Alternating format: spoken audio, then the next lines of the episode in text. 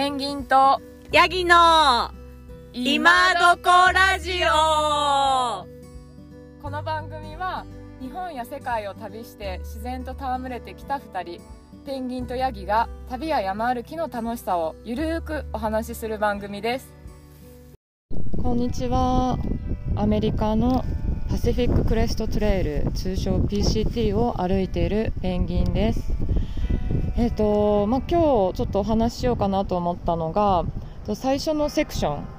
ンの77マイルを終えて、えー、と最初のリサプライポイントのジュリアンという町に着いたのでちょっと、あのー、今までのどんなだったかっていうのをとりあえず私の、まあ、記憶があるうちにですねお話ししておこうかなと思います、えー、と本当は親木ちゃんとつなぎたかったんですけど親木ちゃんもですね今どこな状態ですのでえっと、私のみで今回はお送りさせてもらいます。で最初ですね、あのまあ、PCT ですね、かなり距離が、まあ、4200キロ以上あのあるものなので、まあ、このファーストセクションですね、まあ、どういうふうに進んでいったか簡単にあのお話しさせてもらうと、えっとまあ、初日ですね、えっと、は15マイルを進んで、えーと、次がですね、えーと、17マイルで Day3、えーと、3日目が、えー、と15.5マイルで4日目が、えー、とちょっと頑張ってですね20.8マイル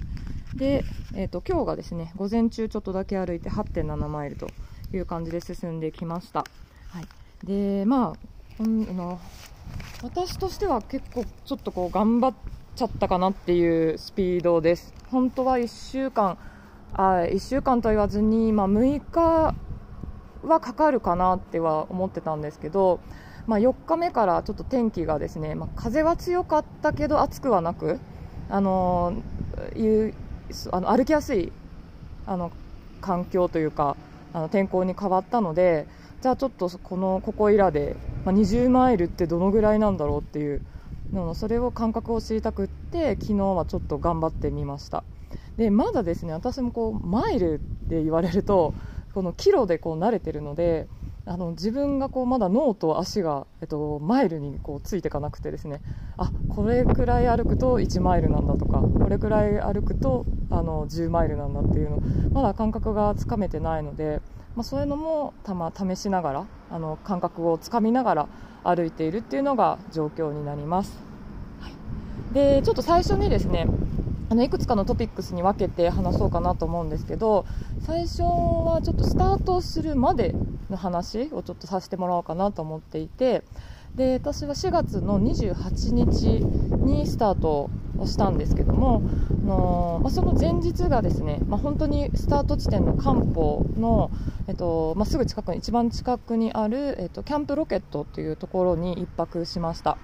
でまあ、でも良かったです、結果そこに泊まって、まあ、泊まらずに、ともう、えっと、サンディエゴから、まあ、公共のバスとか使いながらこうスタートすることもできたんですけど、まあ、私はそこをそうしなくって前日に、えっと、キャンプ場まで、えっと、シャトルバスを使ってですねサンディエゴの空港の近くから出れるんですけど、まあ、そこからですねあのシャトルバスに乗ってキャンプ場に着きました。で良かったっていうところはあのオリエンテーションがあったんですね。で、まあ、ボランティアスタッフっていうのが、まあ、この PCT はすごいいて、まあもう本当にエンジェルトレイルエンジェルたちなんですけどもあの、まあ、そこで、まあ、彼らも、えっと、お話ししてくれた方たちも歩いたことがある人たちでで、まあ、高山病とか熱中症対策とかはもちろん、まあ、ヒッチハイクの仕方とか、まあ、この車は止まってくれたけどこの車はまずそうだなと思った時の断り方とかあの本当事細かくですねあの教えてくれました。あとまあチップをどのぐらい払ったらいいかとかまあ、なかなか聞きづらいこととかもあの全部教えてくれました。で2時間ぐらいあったんですけど、まあ、でもそういうオリエンテンションすることで、まあ、もっとよりイメージがあのしやすくなったしで大体、えっと、4マイルごとに1リッターの水を飲むとか、まあ、そういったこう、まあ、水どのぐらいこう飲んだらいいかとかそういったことも教えてくれたりあのよかったと思います。で、えっと、一番ですね、まあ、印象に残ったこととしてはあのー、まあ、3週間最初の3週間で歩いて、えっと、PCT やめるっていう人が結構多いらしいんですね。でなんですけど、まあ、その時辞めるってなった時にやっぱり自分のこう葛藤があるみたいであの、まあ、いやどうしようかなもうちょっと続けられるかなとかあの気持ちの、まあ、メンタルが いろいろやられてしまったりとかあのあるみたいなんですけど、まあ、最初に明日歩き始める前に、まあ、この3つが起きたら私はやめるっていうことをリスト化しとけとあのいうことをアドバイスもらいました。で私はそれを聞いてから、まあ、2つまでは思い浮かんだんですけどちょっと3つ目が思い浮かず、まあ、2つ書いてあのスタートはしたしました。でまあそういう風なアドバイスとかもいいですよね。であとこう辞める日？これ辞めもうやっぱ PCT 辞めますってなった時にあの雨の日だとやっぱ非常にこうその後もなんかブルーな気分になるなるみたいなので辞めると決めた日は絶対にこう天気がいい日晴れてる日に辞めると、まあ、その後もこう気分があのいいよっていうこともアドバイスいただいたので、まあ、私が何かしらの理由であの途中で辞める、まあ、リタイアすることになったらちょっとそれを思い出しながらあの行こうかなというふうに思いました。はい、次に、まあ、まだ始めて5日目なんですけども、まあ、早速ですね、まあ、今日これを持ってってよかったなっていうのを、まあ、自分の美貌録のためにもあの言っておこうかなと思います。で1つ目2つあるんですけども1つ目が、えっと、オイルですね。まあ、何でもいいんですけど何オイルだったかな、まあ、これはちょっとサンフランシスコにいた時にちょっと買ったものなんですけど、まあ、こっちものすごい乾燥してるんですね。でもうなんか本当に私そんなにすごい乾燥肌っていうわけではないんですけどすごい乾燥を感じて、まあ、日焼けも、まあ、かなり日差しも強いので、まあ、日中ももう手なんてもともと真っ黒なんですけど多分さらに真っ黒になっていてで、まあ、そうするともうあんまりケアができない中、まあ、ちょっとオイルだけ持っていけばいいかなと思ったら本当にやっぱ使えてで、まあ、髪の毛もまあずっと洗えないですしで、まあ、パサパサしてきますし、まあ、あのそういうのにも使えるし、まあ、肌にも使えるしで、まあ、爪とかもちょっとこう乾燥で割れてくるんですよね。でそれも防,、まあ、防げるというか、まあ、ちょっとケアができるということで、まあ、オイルはちょっとも重たい瓶だったのでもうちょっと小さい瓶があればよかったんですけどこっちで買ったんでちょっと大きめのしかなくてでも持ってってよかったなと今のところ思ってます。であともう一つがヤケーヌえっと、ヤケーヌは何て言うんだろう。フェイスマスク？フェイス？カバー？みたいな。あの皆さん多分日本でよく見かけるこう鼻までこう覆われて耳がこう耳にかけられるようなタイプの布のなんですけどで一応これを持ってきてたんですね。であと良かったのがやっぱりこうこっち、まあ、さっきの乾燥もあってでちょっとこう上りとかになると、まあの口呼吸になってしまってすごいこう喉が渇いちゃうんですね乾燥して。でそうするともう水をいっぱい消費しちゃうのでで、まあ、それも良くないしでさらに風が吹くとなんかいろんなこう砂がもう変ないろいろ混ざった砂が 飛んできたりとかあと虫も結構いるのででもうすごい虫がこう顔のバーバーってなるとやっぱちょっと気になるのでそれを避けられることもできるしであとやっぱ日焼け止めのこう、まあ、いっぱい使わずに済むほとんどこう口がサングラスもして帽子もしててで鼻までそれマスクしてるので、まあ、すごい怪しい人間ではあるんですけどあのそういう風にすると一応ま日焼け止めを使う、まあ、消費量もあのだいぶ減らせるっていうことであの良かったなと思います。でも私ちょっとこう、まあ、日本では結構このスタイルって当たり前というか多いですけどこっちの人から見たらどう見えるのかなと思って、まあ、最初のこう3日間ほぼ同じペースで歩いてたいろんな国の人たちに、まあ、アメリカ、ドイツ、ニュージーランド、オーストラリア、フランスから来てる人たちに、まあ、このスタイル結構日本では普通だけどどう思うって言って聞いたら、まあ、でもハイカーだから、まあ、ザック背負ってて、まあ、このスタイルだったらあんま日焼けしたくないんだなとかあのそんな感じに見えるから別にいいんじゃないっていうふうに言ってました。でもあの街ではそのスタイルやめた方がいいよって、まあ、そりゃそうですよね。日本でもやっぱねそのスタイルでいたらやっぱちょっと怪しい人に見られますので。で、まあ、そんな感じで一応2つ今のところ持ってきてよかったものがありました。はい、でさっき、まあ、持ち物で持ってきてよかったものっていうことだったんですけど逆にちょっと持ち物でというか失敗失敗というか、まあ、全体的に私荷物が重いんですね。でみんな聞いてみたら水3リッターか4リッター入れて、えっと、14キロか15キロがマックスぐらいの人が多いです。ハイカーに聞いたら。で私もスタート時点で、えっと、測ったらなんと23キロ。24 23. 点いくつだったので24キロ近く背負ってるんですね。多分彼らの倍、まあ、水3リッター入れてそれなん、まあ、同じ条件なんですけど倍近く背負ってていや本当に見た目でももう分かる。がものすごいこの人背負ってるなみたいな感じのなんですけど、まあ、その理由、まあ、だからちょっとペースも落ちるかなと思ったんですが一応まあまあそんなすごい遅いわけでもなくあの、まあ、進めてるんですけど、まあ、なんて言うんでしょうね。あの私もこう最後まで何どのギアを持っていくかっていうのはあの悩んで。で、まあ後でちょっとインスタで食料とかあのギアとかあのどんなものを持ってったか持ってきたかっていうのはあの載せておくんで見ていただければ分かると思うんですけど、えっと、まず食やっぱりこうギアは、まあ、今回雪が想定されてるのでやっぱりそれに、まあ、対応できるもの、まあ、ウェアもそうですしで、まあ、あとテントもですね最終的にダブルウォールのものに変えました。それでだいぶもう倍以上の重さになりましたしで靴も、まあ、今履いてるのはトレランシューズですけども、まあ、途中でウォータープルーフの登山靴に変えようかなと思ってますし、まあ、ピッケルも、えっと、後ほど持つ予定です。今チェーンスパだけを持ってるような状態です。で、まあ、なのでギアはなんとかまあ変え、まあ、変えてとかあのもう変えられない重さなのであれなんですけどあの食料がですねちょっとこう食料計画ができてなかったのが